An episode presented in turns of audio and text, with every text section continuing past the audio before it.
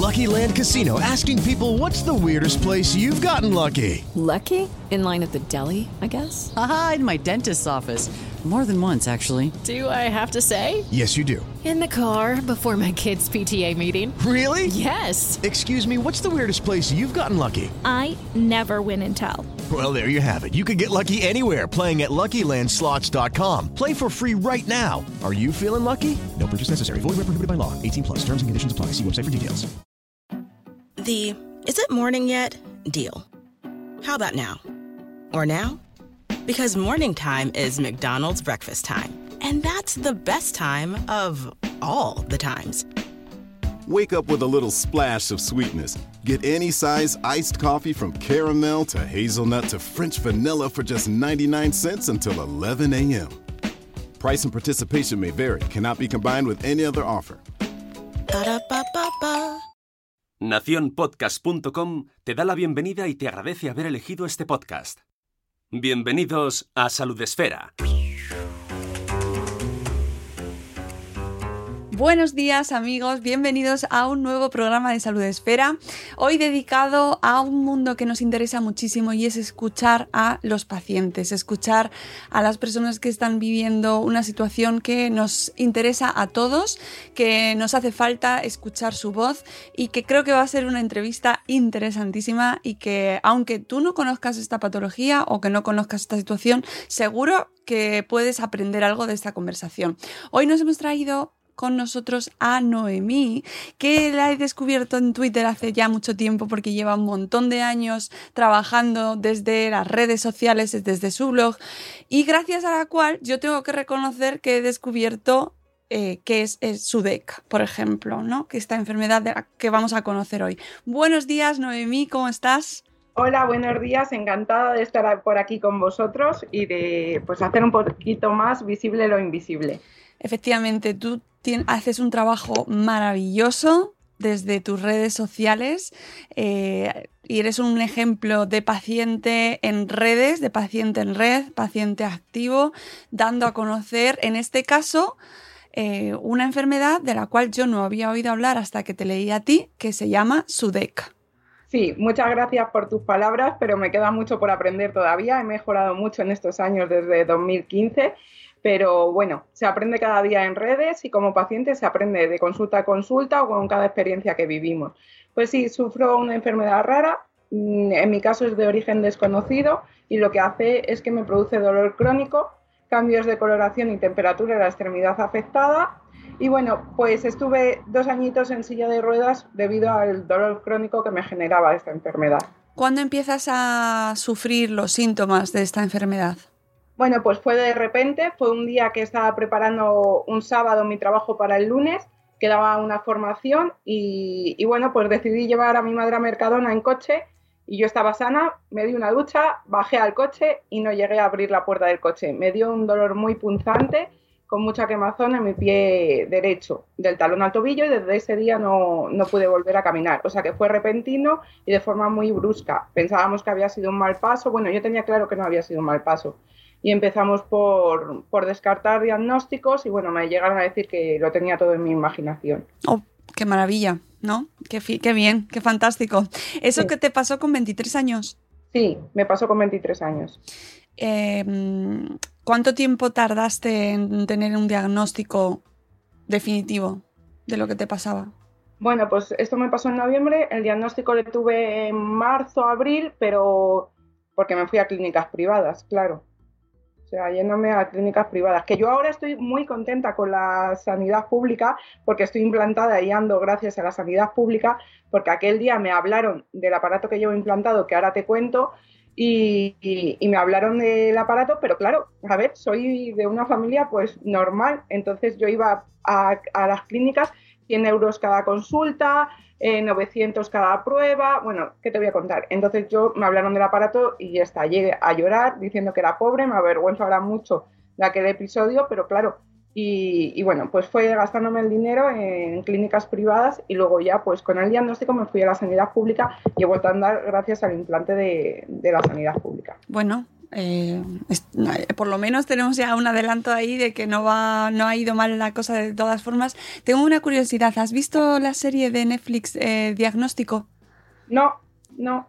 Pues te la recomiendo mucho.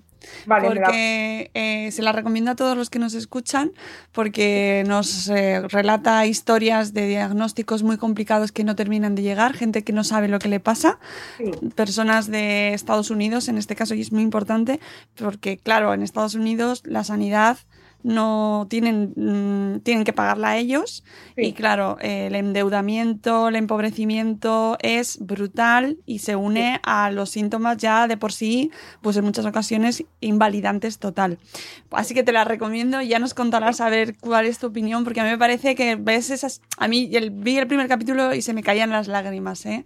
Realmente por por la sensación de impotencia que sufren ¿no? de, de estos pacientes y, y puedo entender eh, en todos aquellos que vivís esta experiencia eh, que la, la incertidumbre ¿no? de no saber qué es lo que te está pasando. En tu, casa, en tu caso, ¿cómo lo viviste además siendo tan joven? Mal, mal. O sea, trauma quedarme en la silla de ruedas, por así decirlo. O sea, psicológicamente mal. Pero el que me trataran de loca y, y que me cuestionara mi dolor, si yo con 23 años no quería estar en una silla de ruedas, no quería estar gritando, me pillara donde me pillara de dolor, ir descalza en la silla de ruedas o tirar los zapatos del dolor que, que me, que me produce mi enfermedad. Entonces, bueno, lo viví muy mal. mm, Porque claro, es que además como que te cuestionan en la misma consulta y tus acompañantes, claro, les hacen dudar de tu dolor. Entonces, eh, eso psicológicamente para mí, mm, pues fue mal hasta que tuve el diagnóstico. Y bueno, cuando tuve el diagnóstico me derrumbé porque, claro, no tiene cura. Entonces, bueno, con 23 años y decirme que me iba a quedar para siempre en una silla de ruedas, luego, o sea, mal de que no me diagnosticaran, pero mal de que me diagnosticaran. Mi familia, cuando descartaron que tuviera tumoración, pues claro, se pusieron contentos. Pero yo no tenía un diagnóstico, vale, no tengo tumoración, pero ¿qué tengo? Porque mi enfermedad se diagnostica por descarte. Entonces, claro, yo quería saber qué tenía. Ellos estaban muy contentos aquel día y yo sí, en parte estaba contenta, pero me enfadé muchísimo porque quería saber qué era lo que yo tenía. O sea, quería que pusieran nombre a mi enfermedad y no se ponía. Iba consulta tras consulta y no se ponía. Tardé mucho, o sea, y a mí psicológicamente me pareció mucho, pero bueno, se pasó y se pasó. Son etapas que hay que ir superando. Eh, en esa época tú trabajabas, estudiabas. Yo estaba trabajando, bueno, yo eh, había terminado mi carrera, que soy ingeniera de software, ahí estaba trabajando. O sea, estaba en pleno auge de mi vida profesional porque yo empecé a trabajar en julio. Y, y bueno, pues estaba trabajando y estaba, como te comentaba, estaba dando formaciones y consultorías por, viajando por España. Incluso dos semanas antes de pasarme mi episodio de cuando comenzó todo, estuve sola en Vitoria dando una formación y yo decía, si me llega a pasar sola en Vitoria esto, me muero. Entonces, bueno, estaba trabajando y, y bueno, pues en esta sociedad la silla de ruedas como que todavía hay muchas mentes que abrir y tuve que dejarlo porque no me daban cursos ni me daban nada. Claro. No, no- no podías ir, o sea, no, te- no consideraban que estuvieses preparada o que pudieses ir con una silla de ruedas a dar una formación, ¿no? Efectivamente. Así te lo dijeron, tal cual.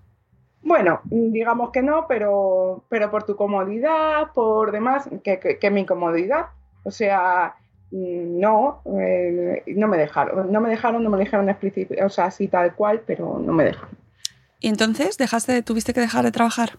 Claro, dejé de trabajar. eh, cuando ya obtuve un diagnóstico, yo había echado previamente, estando sana antes de todo, un como para concurso, porque no, no es beca, no es beca como tal, sino es para ayudante de investigación en la Universidad Rey Juan Carlos de Móstoles. Yo ya lo había estado, yo lo gestioné antes de estar, de estar mala. Y bueno, pues con tan buena suerte de que ya cuando tuve el diagnóstico me, me llamaron para ofrecerme esta oportunidad y fueron dos años de contrato en la Universidad Rey Juan Carlos. Y bueno, bien, ahí, ¿qué tal la experiencia? allí bien, pero claro, también de ayudante de investigación, pues si yo hubiera tenido mi plena movilidad, pues hubiera podido hacer más cosas. Pero bueno, bien, con aquella experiencia estoy contenta. Eh, ah, nos comentabas antes que mm, llegas a la sanidad pública con estas mm, con el diagnóstico y con esta posibilidad de implante. ¿Cuándo te enteras de que existe esa opción? Bueno, nos enteramos, eh, como te decía, en la privada, pero en la privada aquello para nosotros fue como, como que no sabíamos de qué nos hablaban. Entonces, cuando yo fui con el diagnóstico a, a los especialistas, pues nos, nos hablaron de esta posibilidad, pero la primera vez que me hablaron de ella en la sanidad pública me lo pusieron feísimo, que iba a tener infecciones, bueno, bueno, feísimo. O sea, como, y, ya me lo contaban como invitándome a salir de la consulta. Y era como, pero explícamelo bien, que ya valoraré yo como si es un sí o es un no. No, pero para ellos ya era un no. Entonces pedí una segunda opinión y en esa segunda opinión mm, el médico idóneo, con las palabras adecuadas, en el momento adecuado, Mm, pues ya está, pues me dijo, mira, te dejo los papeles para que los firmes.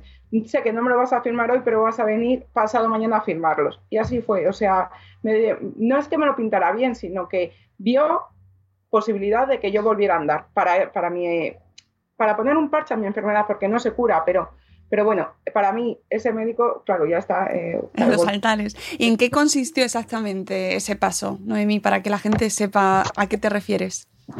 ¿Cómo que...? sí, eh, este, eh, ¿qué, consistió ese implante? ¿Qué, es lo que firmaste que te permitió, pues qué, tratamiento te ha permitido volver a andar?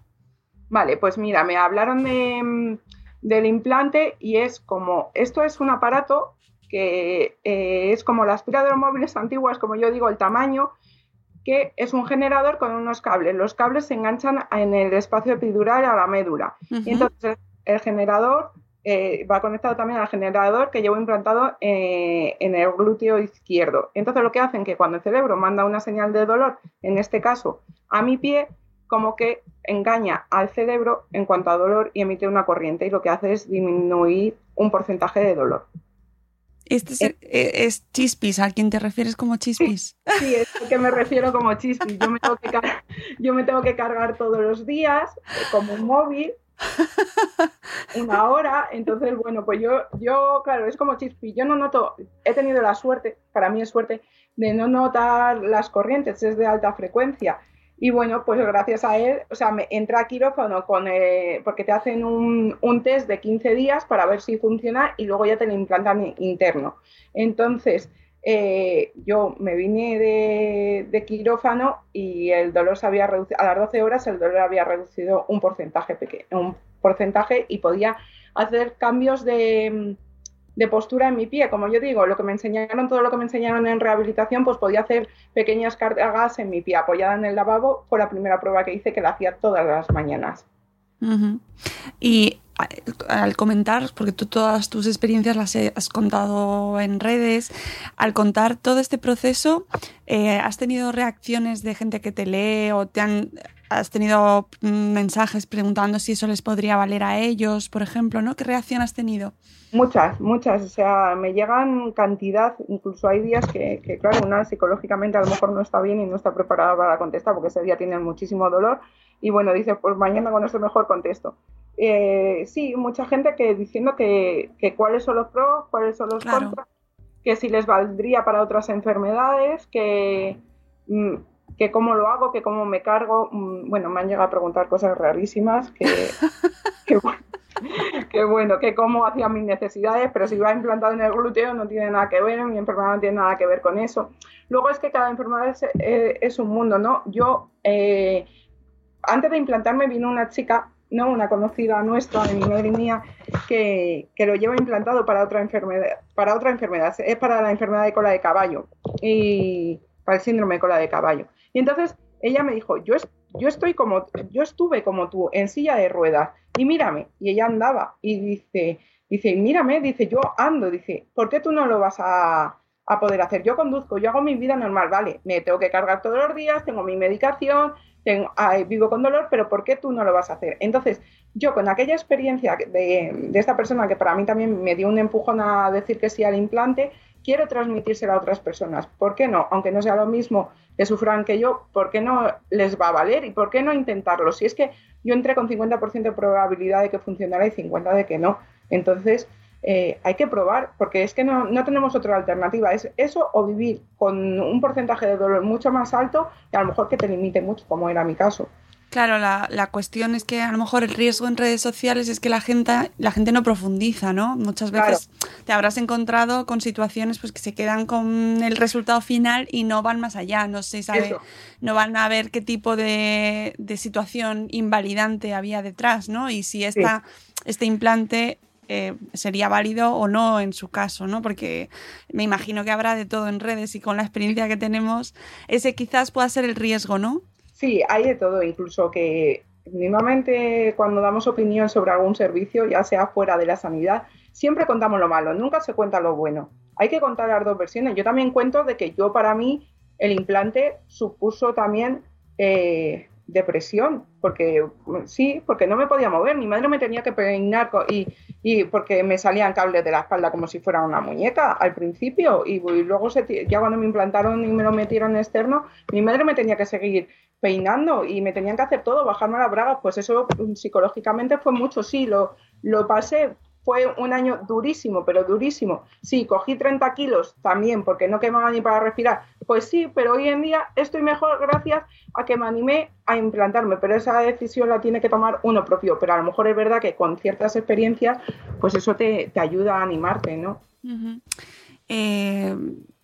Madre mía, es que es una historia tremenda. Ese, no me puedo imaginar ese año porque todo lo que tuviste que pasar, o sea, no fue un proceso de un día a otro. No, no, no, no. Esto ha sido un proceso muy largo, muy tedioso y mal. O sea, para que no vamos a negar, mal. O sea, era como que yo no quería vivir, estaba enfadada con el mundo, no me lo estás haciendo bien, me estás haciendo una coleta con un huevo. ¿Qué más me daba una coleta si yo no me quería ni mirar al espejo? Yo ponía pegas a todo, estaba enfadada con el mundo, yo no quería vivir. O sea, para mí montarme en un coche eh, para ir a revisión de mi aparato a lo mejor o para ir a curas suponía porque claro, no me dejaron ingresada, entonces yo me vine con los puntos y con cables por fuera a casa. Entonces, para mí, montarme en el coche para ir al hospital era, vamos, o sea, que es que no quería y no quería llegar a un enfado tras enfado y, muy mal, pero bueno, que de todo se sale. bueno, está bien que lo digas tú misma. Oye, ¿qué recursos piensas que, que faltan en el tratamiento de enfermedades como la tuya? falta de todo. O sea, es que concretamente eh, falta apoyo psicológico, porque apoyo psicológico o te le buscas tú o, el apoyo psicológico que te dan es media hora y ya está. Y no te, no te saben proporcionar cómo gestionar tú que vives con una enfermedad rara. Eso por la parte de psicología. Luego, mm, falta pues es que no, sé cómo decirte, cómo también que nos dieran recursos de cómo explicárselo a los demás, porque luego somos muy dañinas las personas y hacemos preguntas que a lo mejor pues dices, si es que no me he planteado ni yo. Entonces, falta, faltan muchas cosas en cuanto a enfermedades raras, falta visibilidad, falta concienciación, que, es que eh, investigación sobre todo, ¿no? Crear conciencia y que se investigue, porque, jolines, si seguimos adelante podemos conseguir mucho podemos conseguir mucho. Lo que pasa es que hay asociaciones que engloban todas las enfermedades raras y las enfermedades raras son muchísimas, muchísimas. Detrás de cada patología somos un montón de personas, muchas salimos a las redes, otras no, pero, pero jolines, que se investigue, que se hable de ello, porque no se habla de ello. Y yo me fui a los medios de comunicación a decir, jolines, a ver si alguien me dice, o hay más personas en mi situación con mi enfermedad o con dolor crónico, que se nos haga visibles y, que se investigue, que se siga investigando, que dejen temas mm, que no tienen relevancia y que se investigue la sanidad para los que vengan detrás. A lo mejor para mí no llega una cura para mi enfermedad, pero jolines, pues, pues niños que nazcan dentro de 10 años y con esta enfermedad que luego les dé la cara como a mí a los 23 años o cuando sea, o con otras, que se investiguen para que ellos puedan tener una calidad de vida mucho mejor. Eh, en tu caso, por ejemplo, con, con, con tu enfermedad, ¿qué planteamiento tienes, es decir, qué planes tienes, qué, qué, progreso sabes que puede llegar a tener tu enfermedad. ¿Tienes alguna ruta, una hoja de ruta, algo? No, no tengo nada, nada, nada. Yo tengo no lo sabes. No, yo tengo el día a día. O sea, yo hoy tengo menos dolor, me voy a comer el mundo. Mañana tengo un poco más de dolor, me lo voy a comer, pero de forma menos intensa. Eh, mi enfermedad no sé cómo va a avanzar. O sea, incluso no sé cómo va a avanzar. A mí me da o sea, lo que produce dolor neuropático, a mí ya me duelen las manos me, en la cara me suben como rojeces y, y quemazón, que eso en el pie no lo hemos conseguido reducir con...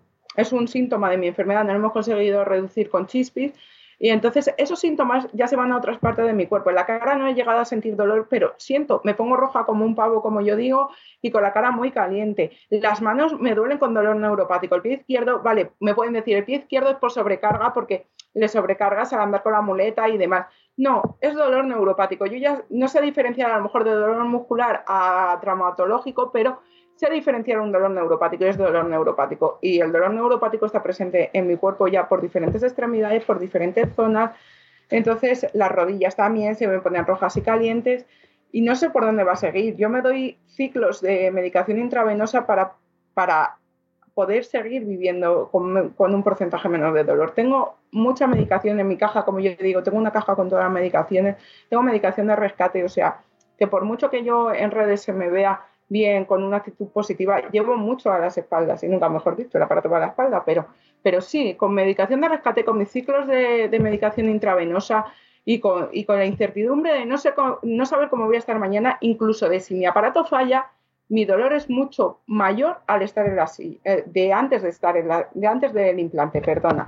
Porque sí que es verdad que me intentaron programar para reducir esos fogonazos del pie, porque mi aparato se programa y vino un técnico de Bélgica me programó otro programa y volví a la silla de ruedas y me costó dos meses volver a caminar y volver a tener la calidad de vida que había conseguido con el implante. Entonces, si mi aparato falla por X o por B, porque como me dedico al mundo de la tecnología, yo sé que hay fallos, no lo sé. O sea, yo tengo un mando como el de la tele que me mira la intensidad, pero, pero ya está, no, no sé más. Entonces, tengo que esperar 12 horas para saber si me ha pasado algo o no. Entonces, nuevamente ayer me monté en la Renfe me dieron en la espalda y yo me vine llorando, tuve un ataque de pánico, me vine llorando a mi casa, pues porque no sabía si mi aparato iba a estar bien o mal. Y esta mañana cuando me he levantado y he plantado el pie en el suelo he dicho, vale, está todo bien. Entonces, yo vivo con esa incertidumbre y sin saber lo, del, mm, lo, que me va a pasar, si me va a limitar tanto las manos, si no, si sí. Entonces eso eh, es muy duro y, no, sabes cómo gestionarlo, ni te enseñan ni nada. yo lo intento gestionar lo mejor que puedo y voy a aprender ¿Tienes eh, apoyo de asociaciones o mm, eh, estás en contacto con más pacientes que sufran pues lo mismo que tú, ¿no? Esta distrofia del aparato simpático. Eh, tengo contacto con dos o tres personas y hay una persona que sí, que, que pues tiene un caso muy parecido al mío, pero a ella no le funciona el neuroestimulador medular y bueno, pues hablamos, pero es que luego dentro de esto cada, cada caso es un mundo. No he encontrado con nadie que sea de causa desconocida como yo. Entonces, claro, como ellos es después de un traumatismo, después de una operación, después de... No, no sé, o sea, no he encontrado a nadie que dentro de mi enfermedad que se parezca tantísimo. Había una asociación que se me echaron encima por, por irme a las redes eh, eh, tanto a las redes como a los medios de comunicación, esa asociación ha seguido avanzando. Yo puse todo en mi parte para ver si podía tirar de ella.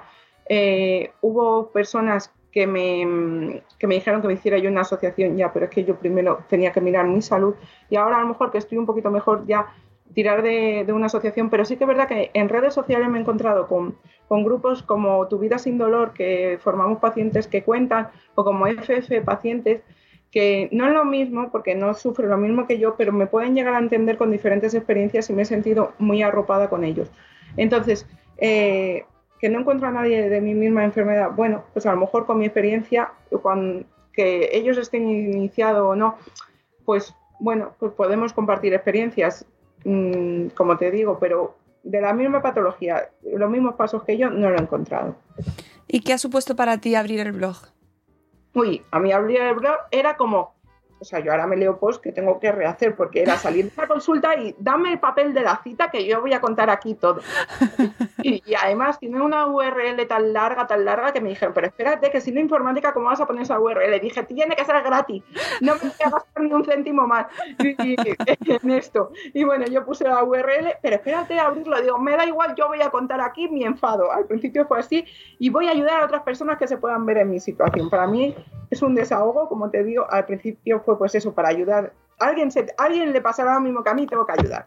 Y, y, bueno, pues ahora es un desahogo, es una motivación de decir, pues voy a contar mi experiencia y como te digo, conocer a me ha abierto conocer a otras personas que, que, jolines, que podemos tener síntomas muy parecidos y, pasar por lo mismo, incluso a ayudar. O sea, yo para mí es ayudar y que me ayuden. ¿Y te, te ha traído algo negativo? Negativo, sí, envidia. Hay gente que me llegó a enseñar, porque yo subía fotos porque me las pedía a los médicos, de sácate fotos a ver cómo se te pone el pie, porque a mí me daba mayor crisis de noche. Y había gente que yo no sé qué hacía, pero me decía, mira mi pie, está como lo que subiste tú ayer al blog. O me estoy tomando la misma medicación que tú. Pero vamos a ver cómo podemos llegar a tener envidia de las enfermedades, por Dios, que es que yo no, ojalá no me hubiera visto en esta situación, pero mucha envidia, o sea, llegué envidia, que yo decía que, que no, no, me entraba en mis cabales como había gente con, con esa envidia de, de, las enfermedades. Pero bueno, eso fue lo negativo, esas personas tóxicas que estaban en mi vida, pues fuera de red, ¿no? En mi día a día, desaparecieron de ella y, ya está. Y fue gracias al blog de que desaparecieron de ellas también en parte, porque empecé a ver que, que eran tóxicas, envidiosas y, y ya está. ¿Y tu entorno qué, qué, cómo ha vivido tu enfermedad en, en, tu vida diaria? ¿Qué te ha supuesto? Ah, mira, partiendo de la base de que mi madre tuvo que dejar de trabajar para cuidarme a mí. Entonces, eso supuso, o sea, ese es el mayor cambio de que, de que mi madre eh, tuviera que dejar de trabajar para ir conmigo a las consultas, para cuidarme y demás, eso fue su, su, nuestro gran cambio en nuestro día a día. Entonces, y luego pues con mi pareja, que, yo ya llevaba con él cierto tiempo, pues no podía hacer ciertos planes con, ellos, con, con él. Es que no, no puedes hacer planes de irte a patinar sobre hielo porque no, porque es que no, no puedes hacerlo. Eh, o es, no sé, supone pues un cambio radical, radical en mi vida y en la de ellos, porque se tuvieron que adaptar a mí, a mis limitaciones y a mi dolor. Y, para ellos fue muy duro la impotencia de estar yo aquí en este mismo sofá que desde el que hablo contigo y estás gritando y que eh, hacer algo por mí, hacer algo por mí y mirarme y decir, es que te vamos a llevar a urgencias, te van a meter mm, droga en vena para 24 horas y luego vas a volver a estar igual. ¿Qué hacemos por ti? Y decir que yo me quería morir y ellos, claro, querer tirar de mí Claro, que e, ellos tienen ayuda también, tienen eh, apoyo. No, y esa, esa es otra de las cosas de las que falta. ¿Por qué a los cuidadores no se les da apoyo psicológico? ¿Por qué? Si es que tienen que aprender a gestionar a, tanto como ellos han tenido que cambiar su, su, vida, a cómo, a cómo ayudarme a mí, a lo mejor, o cómo afrontar ciertas situaciones en las que yo me revelo o, o bueno, no sé, o las que yo me hundo, o, o esas crisis de dolor de, de, cómo afrontarlas mejor entre todos, no sé, eh, no, no, se nos proporciona esa ayuda. De hecho, los psicólogos no les dejan entrar, no hablan con ellos, hablan conmigo ya, pero te tendrán que dar mis familiares su versión. Pues no, no, no se la dan. Eh, tienes 27 años ahora, ¿qué planes tienes de, en tu vida? Sí, sí, sigo bien todos, o sea, yo como una persona, pues eso, con su salud plena, ¿no? O sea, formar mi familia el día de mañana. Yo actualmente ya estoy trabajando otra vez, o sea, seguir con mi trabajo. Que, que no me puedo ir de concierto ni de festival. Pues bueno, pues con mis amigas hago otras cosas. Entonces, planes para el día de mañana, pues eso, como una persona normal, seguir profesionalmente creciendo, seguir con mi familia, mmm, formar una familia, eh, viajar, vivir, no sé, hacerme viajecita aunque sea con chispis. Eh, esto a lo mejor es una pregunta muy personal, pero ¿te, ¿te, han comentado los médicos si te afectará a la hora de formar una familia tu enfermedad? Eh, como te decía, al principio me dijeron que influiría, luego que no, yo tendría que apagar mi aparato a lo mejor y vivir mi, mi embarazo en silla de ruedas. ¿Qué más me das estos dos años? Con tal de formar familia. O sea, que, que, estás, estás ahí pensándolo, ¿no? O sea, me refiero que ya cuando llegue... Claro, cuando llegue. Cuando, cuando, cuando, llegue, porque yo quiero viajar, quiero vivir mucho. No, no, si eres muy joven todavía, pero bueno, que sí que claro. me... Si tienes la, eh, los planes de formar familia, porque a lo mejor me dicen, no, no, mira, yo lo tengo clarísimo, no lo voy a hacer o no me lo planteo. Hoy por hoy, lo que venga, o sea, no, bueno, no me malinterpreten, no lo que venga venido, no, no, no lo estoy buscando, pero que, que ¿por qué no? O sea, uh -huh. me hacéis estas preguntas y por qué no. Porque una persona eh, con su salud plena pues puede decidir que sí o hoy puede decir que sí y mañana que no o al revés. Entonces, pues igual. Que el día de mañana quiero tener familia, pues ¿por qué no? Vivo mi embarazo en silla de ruedas, que no me va a pasar nada ya. O si es que lo tengo que vivir así, que no sé las pautas que debería seguir.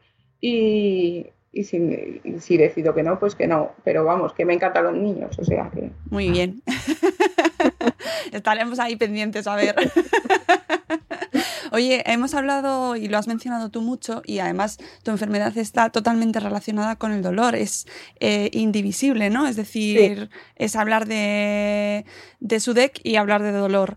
Eh, y justo hemos mm, vivido estos últimas, estas últimas semanas, hemos hablado mucho de dolor. Eh, precisamente se celebró hace poco una jornada dedicada al dolor crónico y tú estabas también como una de las voces eh, muy presentes en redes comentándolo. ¿Cómo, qué, qué, mensaje le das a la gente que nos está escuchando, a pacientes que viven con dolor todos los días, dolor crónico y que se convierte en su presencia constante? Es muy difícil dar, dar, un, dar un consejo, dar a, hablar con una persona con dolor porque no sabemos lo que supone para ellos, pero que el día que reduzcan, aunque sea un 10% su dolor, que lo disfruten, que lo disfruten y que sigan luchando por mejorar en calidad de vida. Que, que hay veces que muchos intentos son fallidos, porque para qué nos vamos a negar, pero, pero bueno, que a lo mejor pueden dar con algo que mejore su calidad de vida y que es que es muy difícil decirles que sean positivos, es que es, que es muy difícil en este mundo. Y que, y que por mucho que mostremos la, la, la posibilidad de seguir llevando nuestras vidas, sí, pero también es verdad que eso acarrea mucha carga para nosotros, ¿no? De decir, sí, me ves que voy a trabajar ya, pero es que no me queda más remedio, ¿sabes? Eso es positivo, pero... Y hay muchas personas que no pueden salir de su hogar a trabajar ni a comprar una barra de pan. Entonces, simplemente que sigan luchando por, por la investigación, por la concienciación y por mejorar su calidad de vida. Yo lo que digo, aunque no nos curemos, mejorar en calidad de vida. Mm, ¿Qué es lo peor que te pueden decir? ¿Qué le podemos decir mm, cualquiera que nos encontremos con alguien que está sufriendo dolor o dolor crónico en este caso? ¿Qué es lo peor?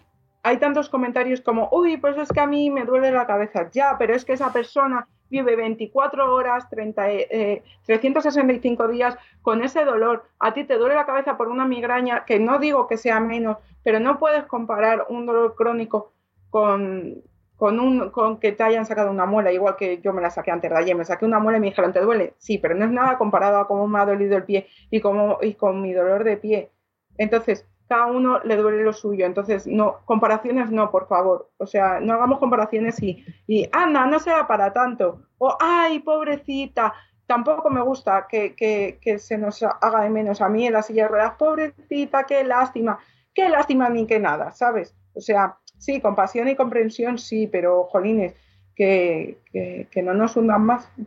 Mm. Que no nos más de que ya estamos. Es difícil desde fuera también eh, encontrar, hay veces que la gente habla y hablamos, eh, muchas veces por hablar o por decir algo, porque sentimos la necesidad de decir algo, ¿no? Y en, esos, en esos momentos eh, se tira de frases, pues mm, no te quejes que es peor, o si es que al final lo estás diciendo tú más y cuanto más lo dices, más te duele, ¿no? Ah, ah eso, eso, eso de cuanto más lo dices por más que lo digas, te va a no te va a doler menos. Ya, pero quiero quejarme, yo quiero, quiero quejarme y me voy a quejar y punto.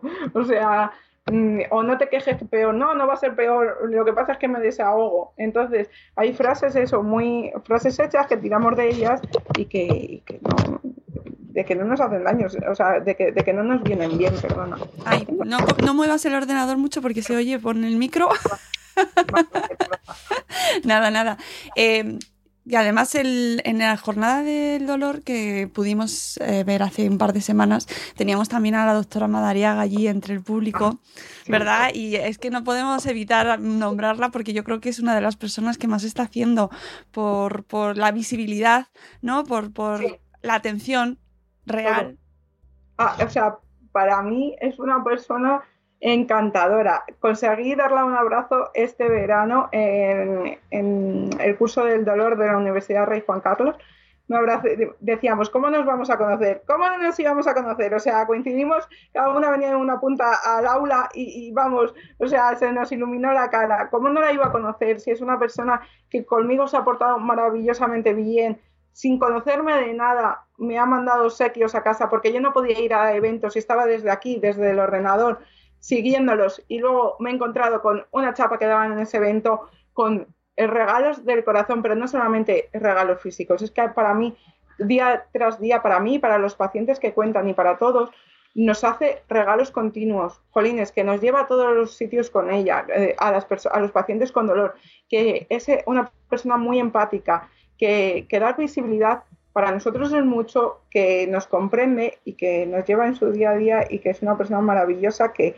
que da a conocer que se pone en nuestra piel y para eso, eso para nosotros es mucho, tener una, una persona que sea profesional del dolor, incluso, Jolines, que si ella no sabe algo, mm, de que la preguntes de forma privada, hace todo lo posible, eh, aunque esté fuera de su horario, que eso también eh, como profesional, no sé cómo sería la cara B, ¿no? Como profesional, fuera de, su horario laboral, seguir, seguir con ellos, seguir con los pacientes, mm, mm, como es mi caso, ¿no? Que, que, yo no soy paciente suya como tal, pero Jolines, es que, es que hace mucho por mí por, y por los pacientes que tienen su entorno, aunque sea en redes. ¿eh? Mm. O sea, no podemos llegar a imaginar no solamente un tuit, sino todo lo que, lo que conciencia detrás, incluso con otros profesionales, les habla de nuestros casos y, y nos lleva siempre con ella. Sí, eh, estoy totalmente de acuerdo contigo y creo que es un una referente en este tema y a la que hay que seguir. Si no la seguís todavía, hacedlo. Y el otro día comentaba algo muy interesante y es que eh, hablábamos de, se hablaba en la jornada de la divulgación sobre el dolor en redes sociales y ella decía, oye, estamos hablando mucho de Twitter porque se, se mencionaban términos, pero es que no todos los pacientes están en Twitter. Hay muchísima gente que no está y están en Facebook o no están en redes, ¿no? Y cuánta gente no llega a esa información, cuánta gente está sufriendo ese dolor en silencio, ¿verdad? Y con la incomprensión absoluta. Eh, ¿cómo, ¿Cómo podemos ayudar a esto ya no para los pacientes, sino desde tu perspectiva de paciente para el entorno, ¿cómo podemos ayudar a la gente que tenemos a nuestro alrededor eh, que, que, esté en una situación así? Uf, ayudarles, pues es que es que no sé poner palabras, es que tiren, que tiren de, que tiréis del el entorno que tire de la persona con dolor y que se le respete mucho. Que no quiere hacer algo, respeto, por favor, porque esa persona no tiene la obligación de hacer algo y que, y que las limitaciones que tenga o que él mismo se ponga esas limitaciones, las tiene que ir desechando, porque muchas veces nos ponemos limitaciones de más, a lo mejor o sea, de que yo no, yo no podría hacer esto por mi, por mi dolor. Muchas veces es cierto y muchas veces es por el miedo. Yo, por ejemplo, es por el miedo a que se desplacen los cables. Yo, yo aún así me decían, ya no hay riesgo, te puedes, te puedes bajar la praga sola.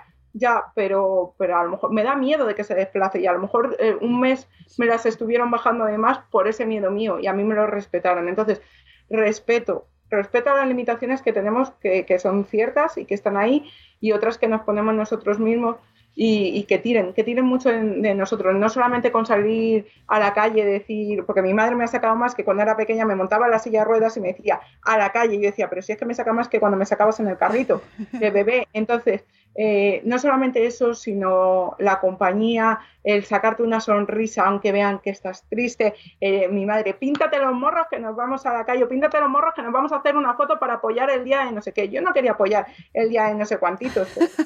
Venga, vamos a unirnos a la, a la causa y nos pintamos los, morros. Y, entonces, pues bueno, pues eso. o mi pareja, pues mira, he conseguido eh, esta peli, mm, vamos, te traigo palomitas hoy y nos hacemos maratón de peli o de series, vamos a ver tal serie. Y bueno, y amigas, amigas de, tirar de mí, que no puedes salir a celebrar tu cumpleaños, da igual, te traemos las velas subidas eh, eh, hasta el sillón donde tú estás, que no te puedes mover, mm, que, que, tienes que salir con un cojín a la calle, te montamos en el coche, vamos a, miramos cómo son las sillas en, el sitio donde vamos a ir a cenar y te llevas tu cojín y todas las comodidades y llevamos tu cojín a nuestras espaldas en una mochila para que tú te sientas cómoda y lo, lo que tú necesites. Puedes hacer X, sí. No puedes hacerlo, pues buscamos otro plan, no pasa nada. Entonces, eso, eso para mí, o sea, mm, mis familiares, mi pareja y mis amigas, mm, todos en el mismo orden, han hecho mucho por mí. Entonces, si os encontráis con una persona, ya sea pues amiga, mm, eh, pareja o lo que sea, por favor, tirar de ella porque la verdad es que esas manos son las que te sacan a flote. O sea, luego puedes tener tus días malos, pero te sacan muy a flote, sentirte arropada. Y ya para ir un poco cerrando la entrevista, em, estamos esta semana precisamente en la que estamos grabando, que no sé cuándo saldrá esto, pero eh, justo se ha celebrado el Día Mundial de la Salud Mental. Y creo que también es muy relevante que lo hablemos porque debería ser fundamental en vuestro tratamiento, en tu tratamiento, por ejemplo. ¿Qué atención tiene dentro de tu vida el cuidado de la salud mental? Ah, mucho. Yo ahora mismo no, a mucha gente que les veo con problemas al psicólogo, que no pasa nada por ir al psicólogo. O sea, tienes un problema, pero, pero es que no pasa nada por ir al psicólogo, de verdad que no. Yo, yo estoy deseando que llegue mi cita de psicólogo para ir y, contarla todo. Entonces, eh, yo creo que es muy importante la salud mental, que hay pues muchas cosas en contra, ¿no? Porque, yo no necesito ir al loquero. Bueno, es que no es el loquero, es que es una persona que te va a dar consejos y te va a ayudar a gestionar tú tus propios problemas. O sea, no te va a dar la solución, eso tampoco. No te va a dar la solución a tus problemas, pero te va a ayudar a ver cómo afrontarlos o a ver cómo estar menos cabreado con la vida o a ver cómo gestionar ese estrés que te generan unos exámenes. Es que no pasa nada por ir al psicólogo, es que es una ayuda que, nos viene de maravilla. A mí me viene de maravilla ir al psicólogo. Yo estoy deseando el tacho los días para ver. ¿Y tú lo tienes como pautado dentro de tu, de tu tratamiento o tus visitas? Eh, a ti cuando te dan diagnóstico te incluyen, mira, tienes que ir obligatoriamente al psicólogo. Sí, sí de hecho para implantarme tuve que pasar por, por, psicólogo, pero vamos, yo ya estaba antes en el psicólogo. Yo desde el punto en el que me quedé en la silla de ruedas, que yo no quería vivir, pues claro, desde ahí tengo que ir al psicólogo y yo sé que yo todavía mi salud mental no está plena, pero jolines, pues eso yo voy para... Noemí, es que lo del tema de la salud mental plena habría que estudiarlo mucho, me refiero. a ver, ¿quién está perfecto, no? No, claro, nadie, yo creo que nadie, cada uno tiene problemas y cada uno pues eso, intentamos vivir lo mejor que podemos, pero muchas veces con, con, ayuda es mejor, porque vamos al traumatólogo por un dolor de pie o vamos a hacernos unos análisis para saber que está todo bien. Jolines, pues el psicólogo es un especialista más, hay que ir. Y tú cuando te encuentras mal, que te dices, ya no solo en el tema del dolor físico, sino que, que estás bloqueada, que haces algo, eh, tienes algún tipo de, mm, yo qué sé, eh, yoga, no sé si puedes hacer yoga. No. puedes hacer yoga, ¿no? No, no puedo hacer yoga, pero me decía mucho meditación guiada, meditación. No, no hago nada. O sea, sinceramente, no, no hago nada. Me encuentro bloqueada. Sí que es verdad que la última consulta me decía la psicóloga, estás aprendiendo a, a gestionarlo mejor, pero es que no sigo nada. O sea, yo. Y sí que es verdad que me han dicho pues, gente de fuera que, que me ha aprendido a querer más con esta enfermedad que con, todo lo que he vivido, que he aprendido a quererme más, a mirar más por mí y a tomarme las cosas de otra forma. Yo antes me estresaba mucho y por un examen mm, estaba muy nerviosa, lo pagaba a lo mejor con, con, mis familiares en casa, de déjame de que tengo que estudiar. Ahora mismo esos problemas para mí ya no son problemas y miro por, por mí, por tomarme las cosas de forma mejor, más tranquila, pues porque eso me afecta a mi dolor. Entonces, eh, he aprendido a vivir de otra forma, todavía no sé gestionarlo bien, pero ni hago meditación ni hago nada, porque yo cuando tengo dolor, tengo dolor y estoy cabreada y estoy cabreada. es así. Eso ya está, no pasa nada. lo, asumo y sé que lo tengo que gestionar. Yo, pintaba mandalas, pero ya los mandalas han quedado atrás. Pues. Es que es muy típico que te digan pinta mandalas, como si, como si pintar mandalas fuera mágico. Claro, claro, sí. Creo que todos tenemos, Noemí, un libro de pintar mandalas. Nos pase lo que nos pase, a todos nos han regalado un libro de pintar mandalas. Y amigos, lo de pintar mandalas, pues a veces sí, pero no. No, no, no. Ay, bueno, pues vamos a ir cerrando y no sé si quieres dar algún mensaje o cerrar tu entrevista con algo que no te haya preguntado o recomendarnos eh, que, que, sigamos a alguien o que, o que leamos algo. ¿Cómo, cómo mm. quieres cerrar la entrevista? Mm, a ver, cerrarla, que en redes todavía nos falta mucho por conocer a otras personas y mucha experiencia. Luego, como consejo, que, aprendamos de cada, de cada experiencia que vivimos, saquemos algo, sea positivo, sea negativo, nos va a servir. Y recomendar, pues nada, como te decía, pacientes que cuentan y FF pacientes, todos los pacientes que engloban y todos los que puedan venir eh, de todos aprendemos algo. A mí todavía me queda por aprender y por conocer muchos de ellos, en concreto ciertas experiencias suyas vividas a lo mejor. Y en el día a día de las personas, pues que, vivamos lo mejor que, se, que podamos, que, dejemos los problemas cotidianos y de enfrentamientos a un lado, que hay cosas mucho más importantes en la vida, que, no pongamos limitaciones a la mente de, de que una persona en silla de ruedas no vale, que todos somos valiosos, sea de una forma o de otra, entonces, mm, simplemente de que, de que, jolines, dejemos la sociedad corrupta a un lado, que vivamos lo mejor que se puede y que si tenéis a alguien al lado con patologías, con discapacidades, que les ayudéis, que, no sabéis el entorno mm, lo que hace y que, bueno, que hay que seguir aprendiendo y viviendo, que la vida es muy bonita. ¿Has comentado algo y eh, eh, a ti te molesta que te llamen discapacitada? No, no, no, para nada. No, no, no me molesta. Lo que me molesta es que, es que por ser discapacitada no te dejen hacer X. Eso es lo que me molesta. Que, que, sigo teniendo mi cabeza bien. Que a lo mejor no me puedo hacer la maratón, pero, que, que valgo mucho, que valemos mucho. Todas las personas, de una forma o de otra, todos somos valiosos en esta vida. me parece súper valioso tu testimonio y que la gente escuche, eh, pues estas palabras y muchas veces nos, nos, perdemos en el debate de si, porque es verdad que las palabras importan mucho, es cierto, pero al final también es cierto que lo importante es que podáis hacer y que todos podamos, tengamos acceso a todas las cosas que queramos hacer, ¿no? Tengamos lo que tengamos. Sea la condición que sea o el tipo de, de, trastorno o de situación puntual, porque puedes tener alguna enfermedad rara como en tu caso o haber tenido, haberte roto una pierna y de, darte cuenta de lo que supone es tener esa discapacidad en ese momento, ¿no? Accesibilidad, eh, recursos, atención ¿no? profesional. En fin, que hay mucho por hacer, pero mil gracias, Noemí, por acercarte hasta aquí, hasta este rincón de salud de esfera. Os recomiendo muchísimo que la sigáis. Ella está en Twitter como Noemí Sudek, que no es su apellido, efectivamente. Pero es que yo cuando empecé a verlo dije, ay, ¿se apellida Sudek? No, no, no se apellida así, efectivamente. Que todos aquellos que tengáis a alguien que a lo mejor no, han, no habéis llegado a Noemí por redes y conocéis a alguien que tenga esta patología, esta enfermedad rara, pues que, mira, por ejemplo, puedes seguir a Noemí, leer su blog que eh, se llama Suma Diagnóstico y sigue hasta el SUDEC. Efectivamente, corto no es, tengo que decirte. No. Eh, pero bueno, si, si buscáis en Google DSR o hasta el SUDEC o Noemí SUDEC, te sale ya. Sí. Así ahí lo podéis encontrar. Y que muchísimas gracias y enhorabuena por tu labor, Noemi. De verdad pues que. Gracias, gracias por darme esta oportunidad de poner voz a mi enfermedad y hacer visible lo invisible. Y que no hay que mirar para atrás ni para coger impulso, todo hacia adelante.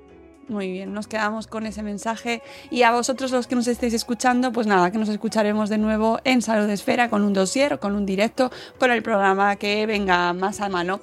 Amigos, os queremos mucho. Adiós.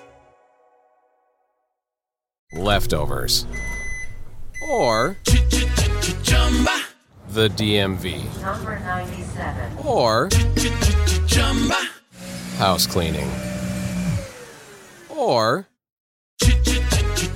Chumba Casino always brings the fun. Play over a hundred different games online for free from anywhere. You could redeem some serious prizes. ChumbaCasino.com. Live the Chumba life. No purchase necessary. Void prohibited by law. 18 plus terms and conditions apply. See website for details.